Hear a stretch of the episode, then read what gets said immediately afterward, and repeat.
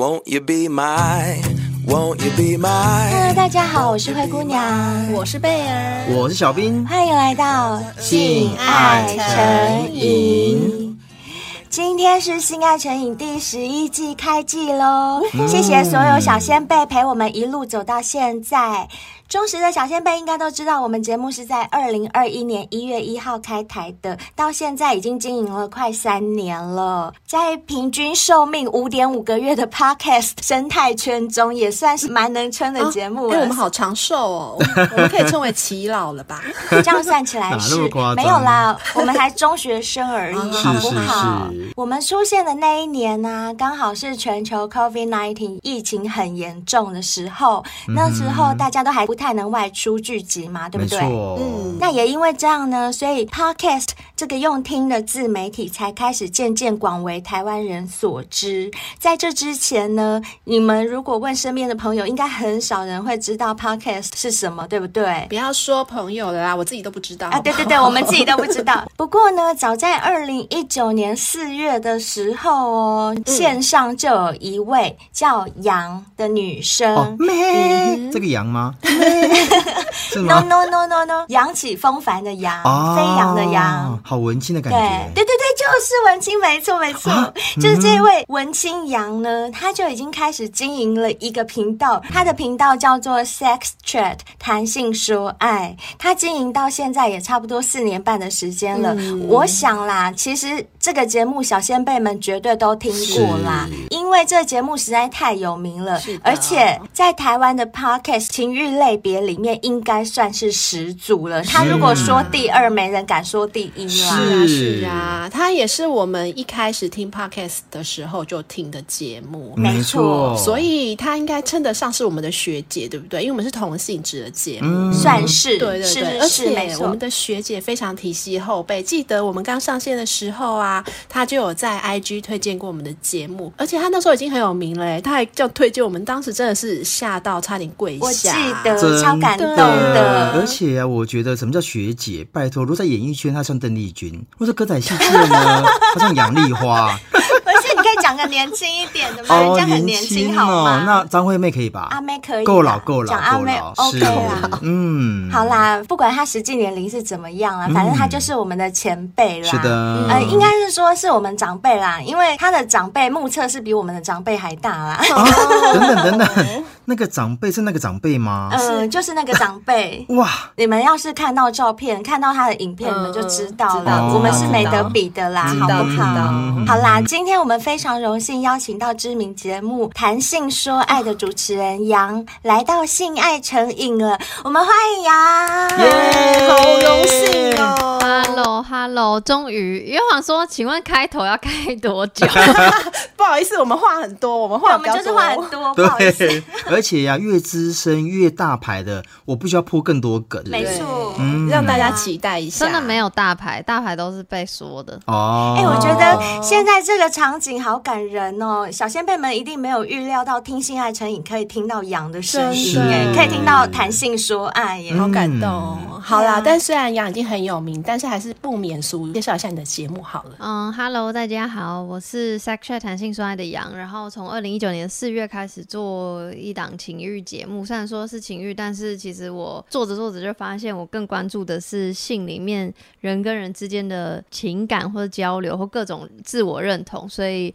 近期可能讲比较多跟性别有关的事情，所以性、性别、呃情欲、情感都会讲一点这样子。嗯，好有深度哦！你看看人家自我介绍多有深度，真的 没有介绍到他妹妹里面有多深，就是没有啦，也没有介绍长辈有多大，没有。对，好啦，我们不要开洋玩笑，因为人家是文青。是的。好啦，我记得我刚开始要跟贝儿做这个节目的时候啊，我们就有搜寻性爱相关主题的节目来听，当时我就有一个好朋友，他就说：“哎，你要做心爱的 podcast，我有听到一个节目，哎，那个节目的女主持她的声音很好听，很像蔡依林，嗯、说的其实就是杨的节目。然后我一听，我就想说，哎，还真的是很像哎。我想杨现在本人在这边，我亲自问你，有没有人说过你的声音像 Jolin？有哎，还真的有。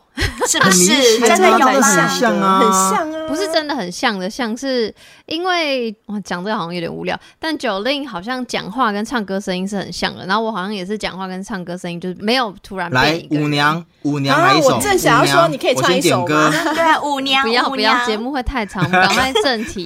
好了，不要为难我们的杨是。的那我想要请问一下，所以杨现在就是专职在做 podcast 吗？怎么可能？我有正职工作，啊就是下班才做节目。哎、欸，我记得我有看到你的报道，好像你之前有一个公司有倒闭是吗？那一阵子是在专心做 podcast。对，二零一九年刚开始做，四月刚开始做的时候，公司还没倒，所以那时候就是也是有工作，嗯、然后下班有空就想说，哎，研究 podcast 到底是什么东西，然后就开始做了。嗯、然后后来就是因为公司倒了，所以就呃。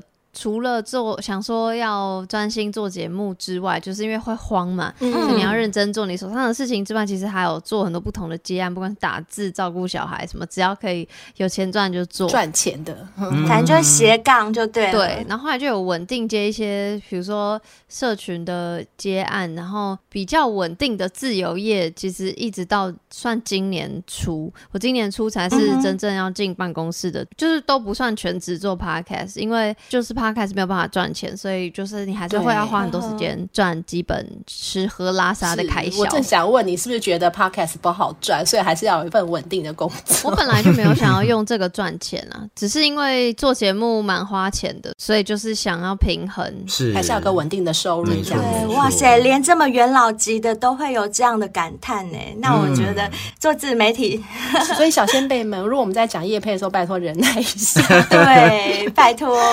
生存都很不容易呀、啊，帮帮忙，救救老残穷。开玩笑。那另外一个好奇点，就是因为习性爱话题啊，在台湾啊，或者我们这种东方社会，都是比较隐私，或者是很多人其实不大爱聊的，因为毕竟是个人隐私嘛。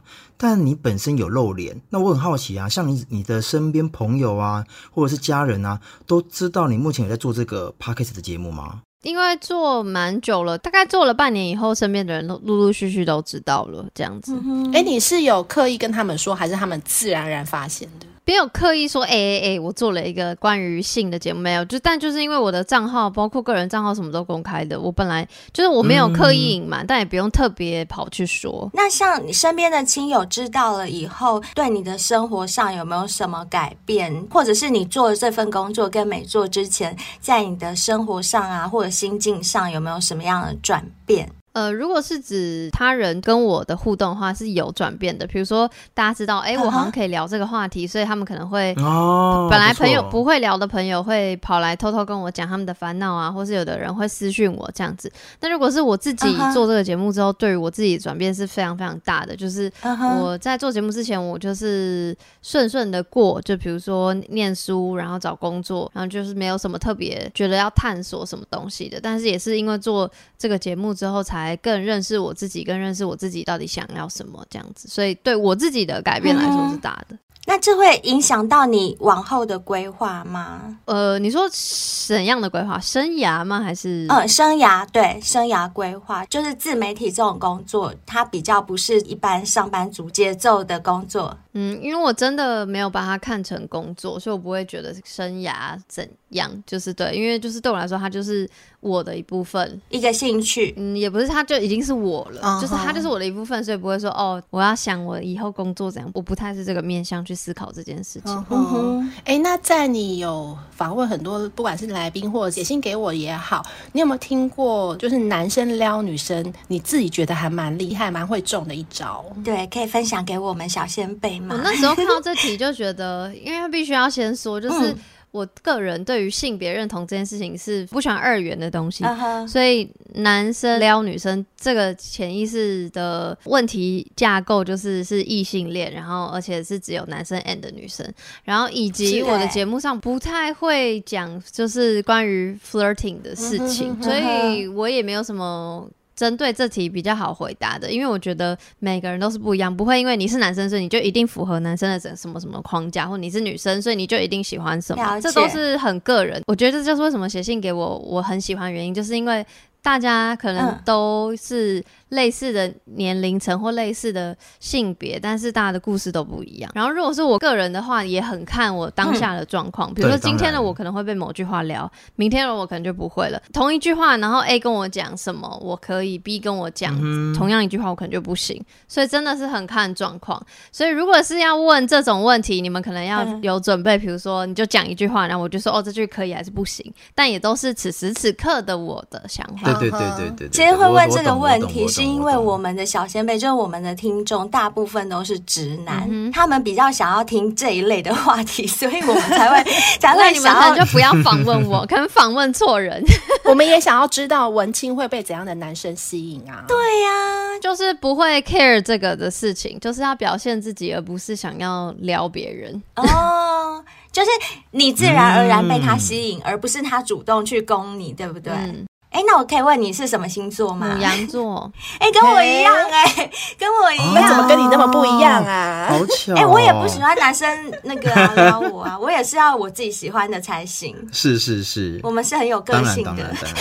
哎，所以呀、啊，如果按照刚阳所说的那一块啊，那就你而言，你觉得性技巧这件事情也是因人而异吗？还是说，其实有一些状况其实是真的可以打到女生的点？嗯，女生的点指的是什么样的点？然后女生到底是什么？所以就是我会觉得，性技巧是不是因人而异？当然因人而异啊，因为每个人在每一天的状态都不一样。没错。然后比如说我今天喜欢用的玩具是 A 玩具，我明天可能就不想要用玩具，然后我后天可能就呃只想要用手，就是每一天每个人都不一样。所以当问题太广泛的时候，很难做一个比较详详细的会，没办法 focus 在一个点上。那你有没有印象中你曾经哪一次？真的非常的爽，那是什么样的性技巧，或者是什么样的玩具，让你那次真的是印象深刻？现在想到还会实施？现在想到不会实施的原因，是因为我觉得所谓的爽，对我来说，也就是为什么我刚刚说做节目，我发现我喜欢的不是性，就是我其实对性做节目之前是完全不会自慰的，然后我是做了节目之后，觉得说啊。毕竟要介绍玩具，好像认识一下，哎，然后刚开始有新鲜期，就觉得啊，很很好玩，可能可以是一个习惯。但近期我又不会了，因为我后来发现，我知道我。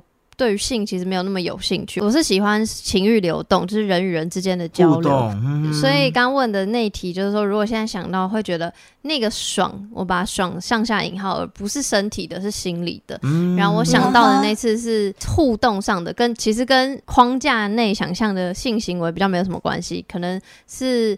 前面的聊天啊、互动啊，然后去营造那个氛围，比较浪漫泡泡的氛围，会让整个过程会很很有互动感。这样。就是说，你现在怀念的那一次经历是在性爱之前的前戏，就对，前戏前前戏的那个部分，应该说所有都很完整，或是说很我会觉得。那个 consent 就积极同意被玩的很浪漫，因为有人会说什么一直要问对方同不同意这件事情不会很。泼冷水吗？或是很很冷吗？就完全不会，它是可以很调情式的，会让你害羞的。所以我觉得把同意做的很浪漫这件事情是很困难，然后也很好玩。嗯，然后你既然都这样讲了，你可不可以具体描述一下当时的情况是怎么样？因为我们现在听你这样描述有点抽象，就是没有办法用想象的，就是你可以还原一下当时的场景是怎么样吗？但前面这些约会就先不说了，嗯、我不一定要跟一个人确认是不是在一起才能发生性爱，我不用，嗯、但。是我需要一段时间的聊天。杨，我也是跟你一样。小兵，虽然说我是 gay，我不要马上就先脱光，我一定要聊天，认识你这个人。啊、我觉得那个互动，干你的时候。我才会更投入，因为我清楚你是谁，嗯、我不要干陌生人。嗯、对，小兵跟你一样。如果完全不聊天，那我就在家玩玩具就好。我干嘛？没错，Let's ride。所以我就是需要聊天。那前面聊天就先不说了，因为就直接讲见面之后的事情。嗯、那见面之后当然就是有去玩呐、啊，然后去我的玩是指比如说去哪里玩，什么游乐游乐场啊这种，然后就是会开心、会好玩的。然后中间当然有非常非常多不同的聊天，然后是你就会觉得。觉得那个 vibe 是有对到的。那在你们去玩，譬如说你们去假设六福村啊，或者是去九族文化村，然后你们在你所谓的这个玩的同时，会有一些肢体上的碰触吗？还是真的就是纯聊天？纯聊天，纯聊天。然后，但我们没有去六福村啦，我们是去那个那什么啊，汤姆熊哦、喔，就是那种哦，换代币那种，很开心。哎、欸，那个很适合情侣，很适合，就是放松，就是好玩。嗯可是又都还没有肢体接触，就是就是你会觉得你是在一个舒适的状态下，而且是你可能已经两三个小时过去了，嗯，当然前面有去其他地方晃晃，然后就在那，然后最后可能在玩一个那个叫什么啊赛车，就是你要进到一个里面的时候，那玩完他就突然说哦可以亲你吗？就是只问意愿。这个当然就觉得说可以啊，然后可以，对啊，所以所以所以就亲了，然后后续就是比如说在路上就就会牵手或干嘛，开始了，嗯，对，然后所以后来就说要不要去他家，我就说 OK，然后就是到他家也是每一件事情都会先问过我的意愿，我第一次被这样尊重你，很被尊重的感觉，就很被尊重，超级听起来真的是很尊重你，嗯，然后我觉得那个那个尊重不会让我冷掉，反而会让我你就觉得。更害羞，更期待，然后害羞的说好，因为我觉得那个确认会让后面的发展的所有事情都更浓情蜜意。应该讲，哎、欸，那我假设一个情况，就是我想问杨，就是如果像刚刚那个举例的话，那假如今天你遇到的是一个好像霸道总裁那种，前面也是感觉很好，然后到了他家，然后他就。一把就把你压在墙上，就开始狂吻，这种你会不喜欢吗？你问的这个前提，我是喜欢他的吗？因为我要知道这个。哦，是啊，当然是。我说游乐园那一趴全部都一模一样，然后你已经到了他家，只不过就是不一样的地方是，他就不像刚刚那一位一样，就是什么对，就每一栋都问一下，他就是直接来的。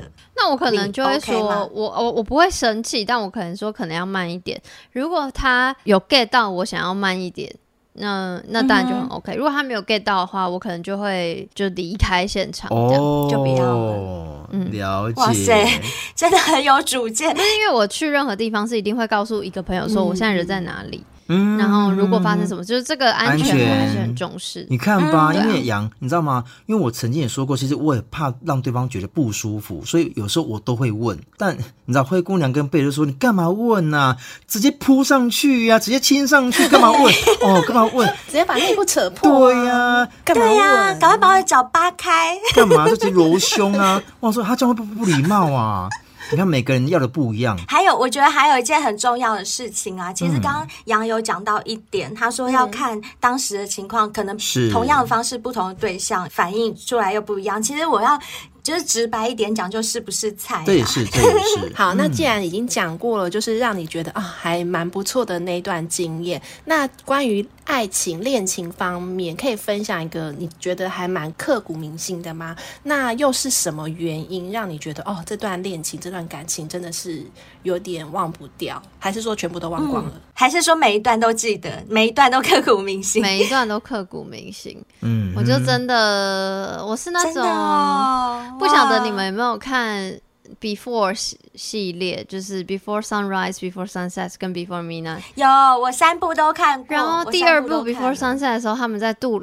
那个船上，然后那那个女主角就对男主角说，嗯、就是每个人都有他的特别之处，就是他一定会在你身上留下什么或带走什么。嗯、所以我觉得我的那个感受是一样，就每一段，而且是即便没有在一起的，嗯、也都是。哦、我懂。我就是一个用用情很深的人，所以我应该都蛮深刻的，都蛮刻骨铭心的。嗯、对。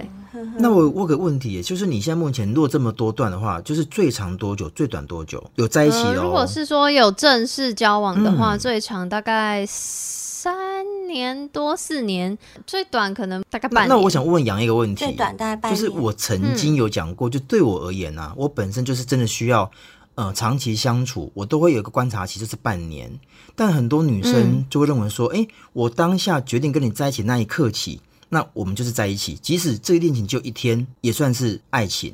那就你而言呢？就要看我们是怎么说在一起这件事情的啊。就如果要确认关系的话，我也会问对方说：“那我们现在是什么关系。那如果他跟你说，就是你是我女朋友，那我也愿意吗？对你你你若愿意呢？就愿意啊？什么意思？这个问题什么意思？我意思是说，你认为这样的一天的愿意算不算爱情？那还是只纯粹只是新鲜感？就是新鲜感也是一种爱情啊。这个就就哇，这哲哲学问题就是爱是什么？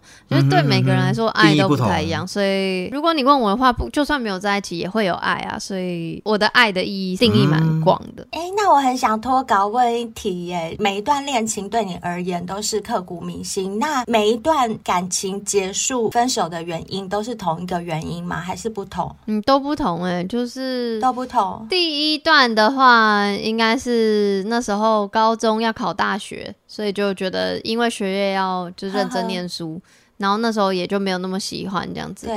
然后第二段的话是对方提分手，我不知道原因，就是被迫的去接受就对了。对。第二段。然后再下一段的话，哦，sorry 耶，我刚漏掉一段。好，请说。说 高中那段是要考大学，然后大学有两段，大学第一段是我提的，反正就是价值观啦，或是一些脾气问题。嗯哼。然后第三段才是我被分手。哦、对。然后出社会之后的分手，通常都是价值观的不合。嗯、但价值观因为很笼统嘛，就就是价值观也里面也，比、嗯、如说也有金钱观，或是对于社会的观察，或是对于。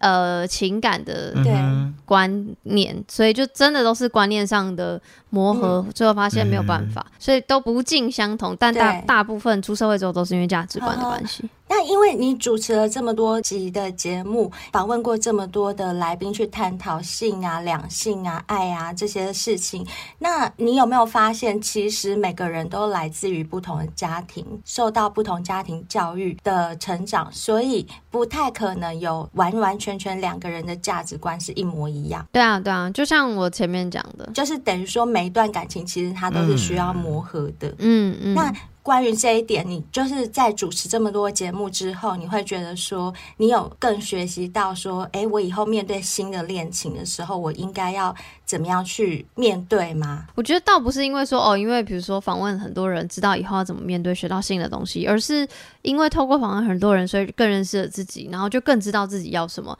因为有时候在跟情人的相处上，价值观的磨合，是因为你根本还不知道你自己的价值观在哪里。所以现在我觉得现在都已经蛮建立的蛮清晰了，然后我也比较是一个直接跟坦诚的人，嗯、所以大部分认识我的人要来接触我的人都大概知道，比如说我对于 A 事情的想法，对对对对对，所以比较不会有沟通上的问题，嗯、可能之后要磨合的可能都是生活上的小事了。嗯，所以我觉得比较不是因为透过节目的受访者，而是自己跟自己的。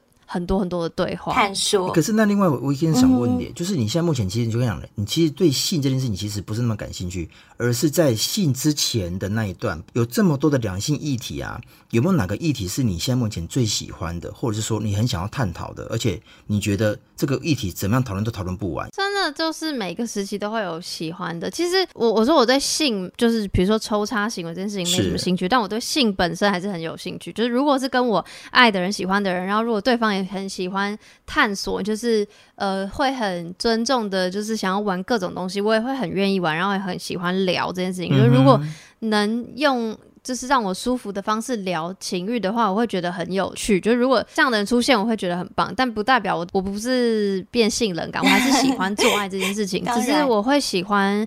其中的情感交流，然后、哦，by the way，因为我没有很喜欢“两性”这个字，就什么什么两性专家或两性议题，这个就是我对对对，所以我喜欢，因为我是这有一些专有名词，我是泛性恋，就是我不 care 他对方是什么性别，我可能都会喜欢，以及我的认同是女性为主，但有时候会觉得自己是非二元，所以嗯、呃，性别议题里，呃，应该说是性，然后 slash 别里面、嗯、议题上。我觉得最喜欢的哟哇，真的很难诶、欸。嗯、但是我觉得最近刚好呃节目在聊，或我这阵子在讨论，或者一直在讨论的，就是关于承诺跟不忠，就是比如说出轨或劈腿。哦，有我有听，我有听。对，所以主要是想要讨论情感里面的各种心理状态，这种我可能是最更、嗯、就对这这方面会比较、嗯。是，对对对对。如果说照你这样说的话，刚刚是现在现阶段对这个方面比较有兴趣，想要去探讨。忠不忠实的这个话题，嗯嗯、那还有哪些话题是你还没有涉猎到，然后想要去开发的，有吗？还没有涉猎到，我可能就还不知道有哪些，因为毕竟你看，我做快要满五年，然后、嗯。我都还继续在做，表示还有很多题目可以讲，那学无止境。对，而且每周都要周更，所以现在我讲不出来，就代表我真的还没想到。我就是每周赶快想说，天哪，下一周要讲什么？反正就是边做边想就对了。那在这四年多来访问这么多来宾，探讨这么多议题，你有没有呃，就是当时在从某一些来宾身上听到的他的经验啊，或是他的想法，是你觉得哎，我怎么从来没有这样子想？很多哎、欸，多到不行。比如说。就很早期，我就访问守天使，他们是呃在倡议生障者性权的一个组织一个团体。然后对，有有有，嗯、对，那个时候我在访问之前，我根本不知道什么叫生障者的性权，我可能也跟。大家平常想象的一样，嗯、就是你想到生障者就觉得哇，他们呃生活很辛苦，根本不会想到要 care 他们的性，嗯、然后就觉得啊，就是他们是什么嗯、呃、爸妈眼中的天使，你知道照顾者把他们照顾的好好的，类似这样。因为我访问的是他们的行政义工，行政义工也就是生障者，那我就会发现说，哎、欸，其实我们是有很多类似的地方，我们对性都是有需求的，只是嗯、呃、在实践性的过程中，可能他们有更多障碍需要克服。嗯、那我身为直立人，嗯、我其实也有所谓我的障碍，是然后我们一起去共同探讨一个话题，就类似这种很多都是我在节目上才认真呃思考探索。对，我更好奇一件事，因为刚刚啊杨有说，其实我相信性跟爱对你而言都是同等重要。你对性还是很有兴趣，可是你必须要找到那个可以跟你交流的那个人。假设我今天我跟你好了，我后来告诉你说，其实我有个性癖好。我很想要尝试肛交，每个人性癖好本来就不一样，但如果说到这个点上了，也在床上了，坐得很舒服，那突然跟你提这个要求。这个要求对你而言会是困扰吗？不会啊，如果他是舒服的，不是逼迫，他只是在分享他的兴趣跟喜好，对，我就觉得这是一个分享。然后说，嗯、呃，下次可以试试看，那我们就会可以开始聊，说，哎，是哦，那我听过，可能要事前准备什么，可能会发生什么好笑 好笑的事情，对对对对对，对啊，就是各种，就是因为我这边也听过很多东西嘛，所以我可以跟他分享我听过的，嗯、所以这就是一个很好的沟通哦。所以对你而言，只要有事先沟的沟通。即使说你没有尝试过，你也会想要尝试看看。你也可以配合，嗯、可能屎尿的我还不行，但是肛交我可以。那我想要问一下，假设你曾经就是有被男生要求过要你舔他的脚趾，要你含他的脚趾，那你当时因为很爱他也做了，但是你后来发现你真的不喜欢，但是又在下一任你真的也是很爱这个男生，他又提出了同样的要求，然后你的经验告诉你你是不喜欢的，你会因为爱这个男生而去做吗？我会跟他分享我过去的感受，可是我不会因为每个人的脚趾都不一样，所以虽然我是没有这个经验，但是我会试试看。然后如果我不喜欢，我会跟他分享我不喜欢的情绪。好好，那他就说：“可是我真的好喜欢呢，我就喜欢人家舔我脚趾。”他说：“如果我舔了，我会爽到不行哎，宝贝。如果他是真的很开心，然后我看到他的开心，我也会开心的话，那我也愿意啊。就是要看当下那个状态，就是我不会坚决说不或什么，只要不是屎尿的都可以。”我懂，哎、欸，可是那养，我更好奇一件事情是在性爱上面，你是属于 S 还是属于 M 的？我是属于 M 的。哦，你属于 M 的哦，嗯、所以你呃靠手铐啦，以不伤害为原则情况之下，这一些你应该都愿意尝试吧？愿意啊，但他要很理解那个真正的，因为我觉得要真正了解它的含义，我会想要事前跟他聊非常非常多天，然后、哦、这个很必要，嗯，对，所以我觉得你才，觉得你才觉得放心嘛，对不对？对。啊，那你就跟小兵一样，就很理性，我就很爱聊啊，我们很、啊、就你们很爱聊，你们两个可以在一起，杨，你们两个可以，我们两个可以在一起。杨杨杨，我想问你，如果什么事情都把它讲得清清楚楚的话，会不会太过理性了？就是在于性跟爱这方面，没有没有神秘感，没有没有惊喜，还是可以做的很有神秘感跟很有惊喜。聊只是聊呃意愿，而不是聊你会怎么玩，因为光是怎么含脚趾，可能有千变万化的方法。可是你要聊意愿，哦，而不是聊你去怎么撩拨情欲这件事情。从脚底开始，还从指缝开始，要不要咬下来？对不对？不一样啊！说老实话，我觉得，我觉得会讲说什么都讲很清楚，是不是就没有神秘感？就。我会觉得就是把性想的太简单了，嗯，就是我觉得这一切就是我为什么可以讲五年的节目，哦，就表示这件事情是非常有层次，嗯，可以很好玩的。然后每一天每一刻每一个人不同时间都会，嗯，都不一样，对对对，对，我的感觉是刚好相反呢，欸嗯。我会觉得它是一个很深奥、很有层次的东西。对对对。然后就是因为它很神秘，所以我更不想要怎么讲，我想要一步一步的去探索。然后我想，我我的探索并不是用讲的，嗯，就是就是。直接去探索，你做给我看。当然，当然，嗯、因为 consent 也有一种是非语言的 consent 啊，就是对对对，我喜欢这种、嗯。所以观察，然后认识自己跟认识对方，嗯、然后不停的观察跟不停的觉察，这件事情是很重要的，嗯、很重要。所以我我所谓的那个。把事情都说清楚，那个说也是一个引号，嗯、就是神秘嘛。因为你刚刚说一层一层嘛，这确实啊，所以他也可以做到很有神秘感，然后不用说的，然后是但是都有每一层确认的。我觉得这个东西是很好玩，嗯、然后也蛮困难的。我可以理解杨所说的，比如说今天我想玩羊的肛门、嗯，可是我用手先抠，如果他要把我手给推开，那代表一件事情是他可能对这件事情他还没有准备好。嗯或者是我们还没有沟通这件事情，有时候沟通不见在床上，可能在某次的聚餐、某一次的的约会，我们聊这件事情。可能在汤姆熊，对，类似。可是如果说他还没准备好，就这样，我可能不说我要舔你肛门，但我用手先抠、先碰。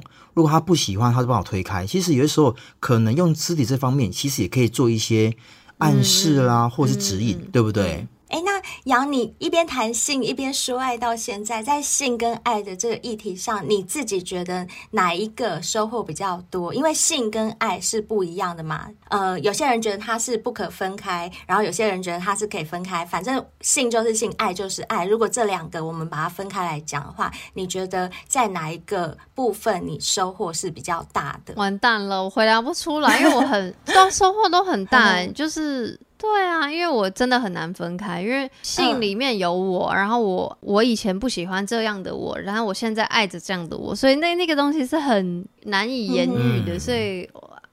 我很抱歉，我真的没办法。好，没关系。那我再看一个问题，就是呃，像我们节目啊，很常收到婚内失恋或出轨的投稿，可能就是刚好你现在正感兴趣的这个议题，就是你在讨论忠不忠实的这个东西。因为我们节目的年龄层好像都偏大，我们的小先辈的年龄层大概都是介于三十五到四十五岁之间，所以他们很多都是已婚者。然后我们最常收到的投稿就是。婚内失恋，不然就是婚内出轨，还有更多的一种是结完婚之后就没有性生活了。可是很奇怪哦，结完婚之后没有性生活，并不代表他们失去性能力哦，他们会对外寻求，就还是可以干哦，就是在外面可以干，可是在家里不能干，就是很多这样的投稿。嗯、那可是。这样的行为就违背了当初缔结婚约的时候一对一的这种誓言。不知道你对现在婚姻制度的看法是什么？你对婚姻会有憧憬吗？嗯，对婚姻不太有憧憬，就。就是对我来说，那只是法律上的一个形式，一纸合同。然后，嗯、当然我，我我我会想要有一对一关，此时此刻会想要有一对一关系。可是，我也会觉得用法律来约束一对一关系这件事情也很吊诡，嗯、因为现在通奸除罪化了嘛、嗯。但是现在可以透过民法，就是因为你有配偶权，对，所以你可以求偿。那那个概念就有点像是，因为你的伴侣类似是你的所有物，所以别人侵占了你的所有物，所以别人要赔钱给你。对。那对我来说，我会好奇说。人是可以被拥有的吗？就是我明明我知道我想要有一对一关系、嗯，可是我不是希望因为出于一个法律规定我要这样，所以我这么做。我是希望对方出自于爱我而这么做。而且如果他没有做任何事情，他跟我还是一对一。但也不见得他还是爱我啊。所以我觉得那个东西是很没错，是很可以讨论的。但我觉得就是跟婚姻制度本身没有什么关系，所以我对婚姻没有憧憬，然后我对婚姻制度里面的一些法律的意涵有一些疑虑的地方。假设你在这一对一的关系的时候，对方已经就是你觉得他已经不爱你，但是你还是非常非常的爱他，但他可能就感受到你对他的爱还是这样子，就是好吧，就维持这样的关系。你会面对这样的问题，然后就选择放手让他自由吗？会啊，会。如果放手让他快乐，就会让他快乐。可是那你会很痛苦哦。就算你自己会痛苦也没关系，也没关系，没关系，因为我有很多爱情都是这样，就是跟结婚没有关系，嗯、就是我是比较容易爱对方的人，所以对方想要干嘛都会让他去做。成全别人的人，对，因为当然我会痛苦，可是看到他快乐，我也会有某种程度的快乐。我觉得现阶段就先这样，没关系。所以可以表示杨是一个思想蛮成熟的一个女孩子。是，是有时候很多女生都会。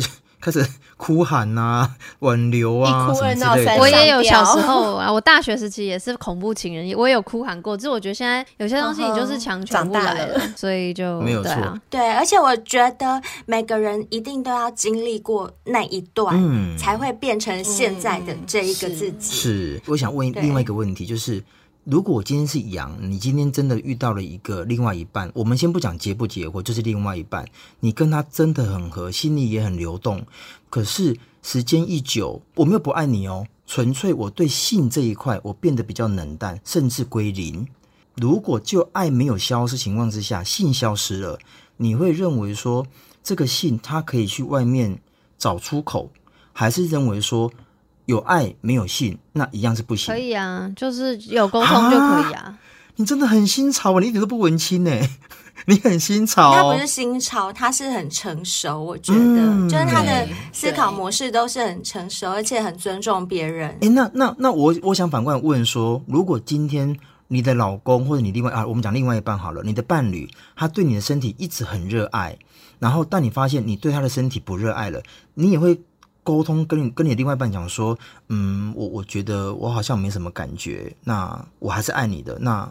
我可以去外面找我所谓的那一块吗？出口？嗯，我觉得当然不会说马上就这样讲，但我可能第一步会是先尝试各种，比如说换地点、换姿势、换时间、换干嘛角色扮演，是就是各式各样都试过一轮之后不行，那再下一步我会去找伴侣智商，然后再伴侣智商再不行，然后才会提呃开放式关系。哦、所以我觉得，因为毕竟我现在讲这些是我知道有很多工具了之后，我才能够讲这些嘛，所以我觉得那个就是。会先跟对方沟通我的我的困境是什么，然后。会想说可不可以一起度过？面对，对，但也也会因为我提这些东西，对方会有不同的反应。嗯，因为我曾经确实有一任，就是呃，我比较需求量比较大，对方比较没有想要，那我就有提过要去看伴侣智商。可是对他来说，他就觉得自己家的事情干嘛跟别人讲这样？那这就是我们价值观根本上的不同。我不是那个意思，但是他会觉得智商就是不好的或干嘛干嘛。总体来说，就长久来看，我跟他就是不。不合嘛，所以后来就就分手了，这样。嗯，对。那杨，我想请问，就是你刚刚有讲说，因为你现在已经很知道自己要的是什么，你说身边的人也大部分都会很清楚你要的是什么。那好。我刚刚就有讲过，说每个人的价值观都不见得会一模一样。嗯、那假如说你一直在等待那个价值观跟你完全契合到百分之八十以上的人都一直没等到的话，你会将就还是你还是坚持？我不会将就，但我也不会坚持的意思是因为价值观就是每天都会变，嗯、所以也许我遇到一个人，他让我的价值观会松动了，也说不定。但是我也不会将就，嗯、不会觉得说我不想要终老，虽然我会在那边 靠。就是，是对，但我也真心不想要讲究，因为我知道，如果最后价值观不合，然后还要提那些分开，多累。我宁可就是我想要做完整的我自己，而不是去配合任何一个人。这样，你的脑筋怎么那么清楚啊？对 就年纪到了，年纪到了。就是花很多，我花非常非常真，我真心花非常非常多时间在，就是跟自己对话，自我探索。没错没错，真的很花时间。嗯，但这是必要的。对，嗯、这是必要的。那我想要再请问一下，既然就是杨都非常清楚自己要什么，刚刚也有提到，可能对婚姻制度不一定是要用法律的约束把两个人绑在一起，但是你也知道吗？就是还是有一些传统的长辈。好了，假设你跟你的伴侣，那的男伴他的家人。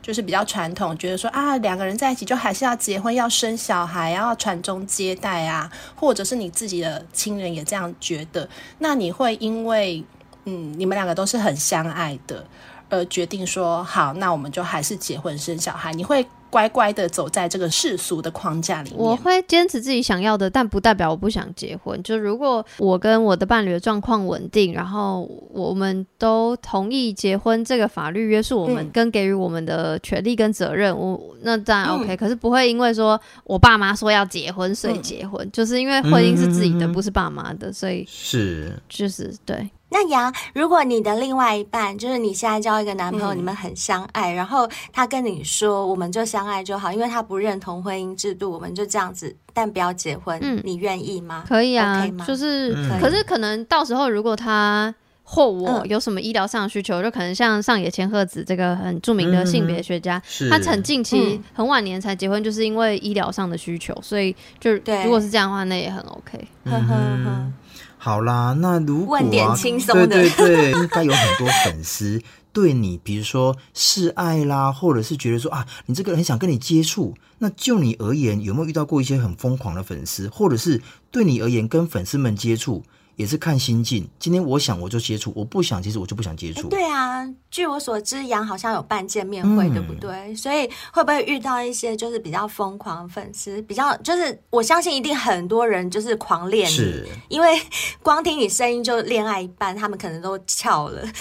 我觉得大家好像把人想的太简单了，就是现在是有那么多不同的自媒体的人，就觉得大家就是真的是朋友，嗯、所以见面会也是感谢大家。然后没有什么什么追求者，完全没有，就都是，嗯、呃，我会会花很多时间跟我私讯聊天，因为他们都会觉得就像是树洞。嗯所以就是是、哦、是一个有距离的朋友，你就可以讲很多内心话嘛，因为你不用担心你的私生活被知道会被发现，所以大家都是很真心的，会跟我分享很私人的事情，所以比较是这种。嗯，所以你都现在会跟你的听众就是变成是朋友就对了，私下也可以联络的那种朋友吗？嗯，就是会私讯，但是不会。嗯、我是一个非常孤僻的人，我就是下班回家做节目，所以我其实私底下也没有什么，嗯、就是朋友可能半年。一句一年一句，所以我本来就非常。我就是内向型人格，我超社恐到不行。社恐，对啊，所以我我可以我可以在网络上跟大家非常揭露很多事情，但是如果是要面对面见面，我可能就会很尴尬。所以就是，如果你有社恐，你还可以办见面会，蛮厉害 的。真的，因为像我想到要跟粉丝见面，要跟他们讲什么，我都觉得哈，我要讲什么，我们头很大。对，真的，所以才要花很多时间设计活动桥段啊。就对我来说，那个就是工作了，就是做节目不是工作，但活动。话是公是是是是是，那你办活动主要就是想要回馈他们，因为你也知道他们很喜欢你嘛，就是会很感谢他们，因为如果不是有大家的收听，我就没有动力继续做节目，没有动力做节目，我就没有办法更认识我自己是谁，所以就是能够认识我自己，都是因为听众的缘故，是是，好感人哦，教学相长，是。是。那我想问你，就是嗯，因为你。节目也蛮有名气的，然后因为你在社群平台上面也都是有露脸嘛，所以你在路上有没有被认出来过？因为你看哦，像我们三个，我们三个是不露脸的，我们的 IG 都是戴口罩，就是小兵是整个脸都整个蒙住的。因为杨本身我是军人，所以我更不能露脸。嗯，辛苦了，嗯、辛苦了。对，所以可是就即便像我们这样戴口罩，我戴口罩出去都被认出来要求合照过，所以我想问你，就是你走在路上是不是也会有人认出你？然后会有什么要求？可能就是一次两次而已吧。就是说一次两次，对啊，然后但是没有什么要求，就说哎，你是羊吗？我说哦，对啊，然后就开始跟我聊他的私事。哦，好棒哦，觉得跟你很熟就对了，很像咨商师啊，很像咨商师说，可是问题是杨，羊可能正要去吃饭，他肚子很饿，好不好？不会，啊，我会我，会觉得很开心，就是他，我就会有点害羞，说不好意思，我有点社恐，但是我我我是很开心的，就是我会有点尴尬的脸，嗯、但是嗯，我觉得我要跟他们再三强调说，哦，我是开心的这样子，但大部分都没有，嗯、就真的很像遇到那种很久以前的同学。我觉得羊的个性很像，就是说你不要把我当偶像，你把我当朋友，我就可以很自在。嗯、就是你跟我聊的是你的生活，是因为你愿意分享，所以我很自在。嗯、但如果你把我当偶像崇拜，那就不是我要的了。对，嗯、而且听羊的回答也会觉得说，哎、嗯，他的听众也真的都会把他当朋友。对啊，就是我的听众的类型跟我就是很像，所以就是很像。对，物以类聚啊。对，所以不会有那种奇怪什么什么要签名不太。难怪我们的小仙妹都很奇怪，不是我还没有，因为我们。很奇怪很奇怪，没有，因为我们就很色，所以我们小仙妹也都很色。对对对对对，这 真的是物以类聚。那我想请问杨啊，就是像我们自媒体，刚刚前面一开头也有讲过啊，就是经营真的很不容易，接业配真的很重要，所以想请问你在接过各式各样业配中，有没有什么业配商品是你觉得哎还蛮特别的，还蛮奇特的？有这样的东西吗？特别好像都不特别，因为我觉得受到情欲节目限制，大部分会来找我的也都是情趣用品的厂商。哦，情趣用品。嗯，但我因为我很喜欢看书，所以我接了很多书。接了很多。哎，你也有出书嘛？对不对？对。但是因为书啊，书或是影展都，我知道大家都很辛苦，所以大部分都没有没有金额上的往来，就只是互相就是 promote 这样。哦哦。好，那我可以脱稿问一题吗？就是呈上。题就陈贝儿刚问的这个。情趣用品的业配这个部分，因为我们性爱诚引也接了蛮多情趣用品的业配嘛，然后我们都会收到一些试用品。随着业配越接越多，那我房间的夹袄二也就越来越多。就是我真的我床头一排夹屌，不是夹屌就电动棒，不然就吸吮器什么的，后来都摆满床头了。所以我我想问你说，那你也是吗？就是你是不是也跟我们一样？然后你的那些夹屌都是怎么处理？就你的那些情趣用品哦，因为我有跟厂商说过，我比较不喜欢置入式的玩具，所以我大部分都是吸吮器。但吸吮器多了也，因为而且我固定长期跟 Womanizer 一个德国的厂商合作，所以就是大部分其他人也不会特别来找我，所以我就只有固定那几个。而且多了我也会说，因为我讲不出什么新花样，因为对我来说，我有跟他们解释，就是我整个对于玩具的体验历程，所以他们也都很尊重我跟了解我，所以我不会一直。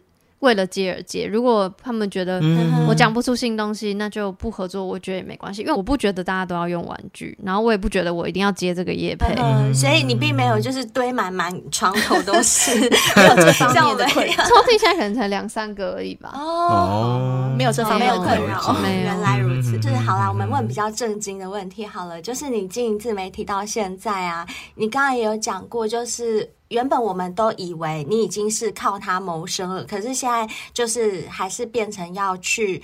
呃，找一份正职的工作，因为你还是要照顾到日常的生活。那呃，我想请问的就是，你经营到现在都四年多了，我相信这中间一定也会有遇到瓶颈的时候。那你遇到瓶颈的时候都是怎么度过的？有没有什么心法跟心得可以传授给大家？嗯，首先是我真的没有因为他而赚钱，嗯、我反而每个月因为他有超级无敌多花费，所以我是要赚钱养节目。然后每次不想要做的时候就休息，就真心休。可是我想要休息的时间不会太，我应该只有刚开始第一年的时候有休息过一个月还是什么之类的吧。后来就是还是持续 的原因是因为我觉得就像前面我刚刚有讲，就是我觉得节目已经等于我了，所以。你不会放弃你自己，嗯，就是大部分的状态下，你不会放弃你自己，你就只是会累而已。所以，虽然嘴巴会让人说是不是要结束还是干嘛，可是因为我就觉得，嗯，做节目就是在在挖我自己还有什么样的潜能，跟我对于性的认识，我对于爱的认识，我对我自己的认识，所以那个动力比较像是因为我真的。对人很有兴趣，然后我也对我自己有兴趣，然后应该说过往我这四年多五年来，我一直都很有获得，所以你不会平白无故想要放弃你一直在收获的东西。了解，就是你把做节目这件事情当成是一个研究就对了，就是我像上在念就是永远不会毕业的研究所，每次都读超多 paper。对，我这样听起来好像是这个味道，嗯，所以等于说。呃，如果有心要经营自媒体的人，最好的方式就是把这些事情都当成你自己就是要成长的一个动力，这样去做，就比较不会遇到很倦怠的时候。就算遇到倦怠时候，你也可以度过这样。可以这样解释吗？嗯，就是我觉得，当然每个人有每个人。如果有一个人他的专长就是很会经营，想要靠经营赚钱，然后我觉得这也很 OK。只是因为我的个性使然，嗯、我就是一个我懂偏理想主义者，所以我就会很需要有很喜欢很喜欢的这个动力，所以喜欢就是我的动力。然后我觉得就是不是每个人都会。要跟我一样的方法，以及我不觉得每个人都要经营所谓自媒体，或是每个人都要经营，嗯、对，所以我觉得就是，嗯、而且我讲这样，搞不好我明天就停更也，说不定，所以就是一个 有可能，有可能，就是一个当下的想法，对，以妹的个性有可能，对啊，真的，我是活在当下的人，所以船到桥头自然直，就相信命运的安排，这样子，嗯，这句话就很像母羊座会讲的话，很棒，很棒。好，我们今天真的非常谢谢台湾性爱 Podcast 界的祖师。奶奶杨九 令九令杨九令杨，对，为我们的第十一季揭开序幕。杨的节目呢，谈性说爱是很有深度的节目。想要听到比较深入或学术性探讨的性爱议题的小先辈啊，都可以去听听杨的节目哦。今天我们非常谢谢杨的莅临，也希望你未来的路都顺利，节目长红。谢谢，谢谢杨，谢谢杨，谢谢姐姐，谢谢九令，拜拜。好，我们今天真的很感谢杨来帮我们当第十一季开季的嘉宾。有没有觉得我们今天的节目突然变得很有深度？好像刚刚在上课，你有没有觉得？真的很心灵，我觉得很不错。不是，我跟你讲，我刚刚主持节目主持到一半，我甚至还会怀疑说，哎，我们现在是在性爱成瘾，还是在谈性说爱？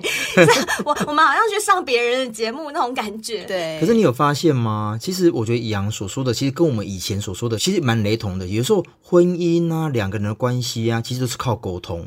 有沟通，你才能够、啊啊、能够延续彼此之间的关系。我们用的是比较欢乐、比较三八的方式跟态度在看这件事情，但杨是用比较学术或者是比较文青的方式，学者在讲这件事情。其实，在讲的都是类似的事情，表达的方式不同而已。是啊，是啊。也希望杨今天来我们节目，不要被我们吓到。不会，我们已经有先给他打针了啦。就是他太理性，我才怕他吓到啊！他感性，我就不怕了。没关系啦，反正就真的很谢谢杨，就为我们十一季带来这么文青的一集。然后呢，小先辈们看到我们的用心了吧？嗯、刚刚也听到杨讲了，其实做自媒体真的不是那么好生存的，所以我们真的是非常需要业配，还有就是各位的抖内啦、赞助来支持我们继续走下去。当然，我们其实也跟杨一样，我们做这个。的节目虽然接了很多业配的商品，可是我们老实说来，也不是说真的很赚钱。我们也是抱着就是一边学习一边成长，然后一边陪伴着大家这样的心情来做下去。嗯，所以我们非常感谢肯康海杰囊啊，赞助我们的小仙贝，或者是购买我们业配商品的小仙贝，这样一路支持着我们。那在这边呢，嗯，还是要讲一下我们的业配商品哦。我们业配商品有对你身体很好的海博利斯，就是内服的，就是每天吃。嗯、男生呢，你吃了就会非常有感。小兵吃了呢，他一天的勃起次数有变比较多哦。然后呢，我跟贝儿的话，就是吃了，美美会湿湿哦。还有就是可以把你身体洗得干干净净，自己在家就可以做 SPA 的 W N K 洗发精、护发素，还有沐浴露，这些都是平常你就会用得到的东西。与其在外面买没有优惠，还不如利用听节目的时间，哎，顺手把它定下去。一方面你可以得到你要的东西，二方面又可以帮助我们节目成长啊。然后还有就是让你身材保持窈窕的绿茶咖啡，只要每天一杯，把你平常喝咖啡的钱省下来买这个绿茶咖啡，你还可以保持窈窕的身材，何乐而不为呢？那另外呀、啊，还有一个东西也跟身材有关系哦。俗话说得好，胃肠啊健康，人就袂老。日本生下人丹的益生菌，毕竟呢、肠胃真的很重要。那另外还有就是它顶级胶原饮，有时候啊，觉得保养这件事情呢、千万不要觉得麻烦，只要有保养，一定就有差，皮肤才会砰砰的、啊。那除了购买业配商品之外啊，也非常欢迎小仙贝们用订阅赞助的方式来支持我们哟。那订阅赞助呢，有分为四种方案。第一种是季订阅，然后半年订阅跟年订阅，还有一次性抖内也都是可以的。那你只要达到该方案的赞助金额啊，就可以得到相对应的福利哦。像是每月为你朗读，就是大家可以自行提供一百个字以内的文稿，指定我们三个人或者是其中某一个人为你朗读。像是有些人就很喜欢被灰姑娘叫醒啊，或者是听小兵的起床号啊，嗯、也都是可以的。的，然后呢，每一位订阅赞助我们或者是抖内我们的小仙贝，我们都会把你们的名字列入性爱成瘾的赞助者名册哦。除了将来我们开公司会把你们写在墙上之外呢，那我们有时候会举办一些活动啊，嗯、你们也都是首选的回馈者哦。我们一定会把你们列入优先回馈的名单里面。没错，我们会第一个对你们报恩的。嗯，还有我们三个人火辣辣的性感签名照，这个是电子。档你可以保存一辈子，也可以把它传给你的后代啊，作为传家宝都是可以的。那还可以作为传家宝的，就是我们的情色广播剧，嗯，这也是送给你保存的哟。是的，在里面又色又好笑。对对对对，又色又好笑。那除此之外呢？如果是年订阅方案的小先辈，还可以得到很特别的，就是生日的祝福音档，会有我们三个人分别录制一则专属于你的生日祝福送给你哦，嗯，并且啊，你在这一年当中也可以选择一天。天在线上跟我们三个人一起尬聊，有什么想知道的都可以问我们，有什么困难也都可以问我们。没错，我们三个人会放下手边的事情陪你聊天。嗯。有没有觉得上面的方案真的很不错啊？欢迎大家赶快赞助订阅我们哦！这些都是我们精心为大家想出来的，嗯、的就是我们会想说小仙贝对他们最想要什么，然后我们就是尽量竭尽我们所能。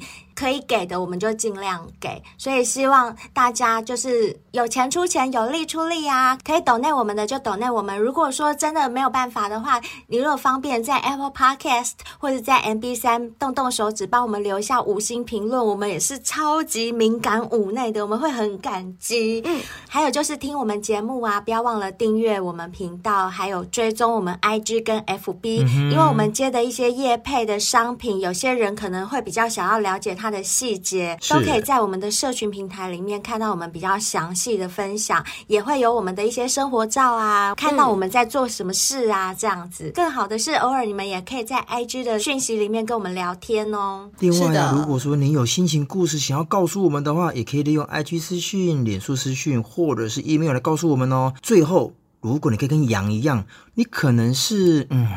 纺织业的蔡依林，你可能是哪个职业的张惠妹？好，张惠妹，没错，就是来上节目，不管你哪个行业，我们都欢迎你哦。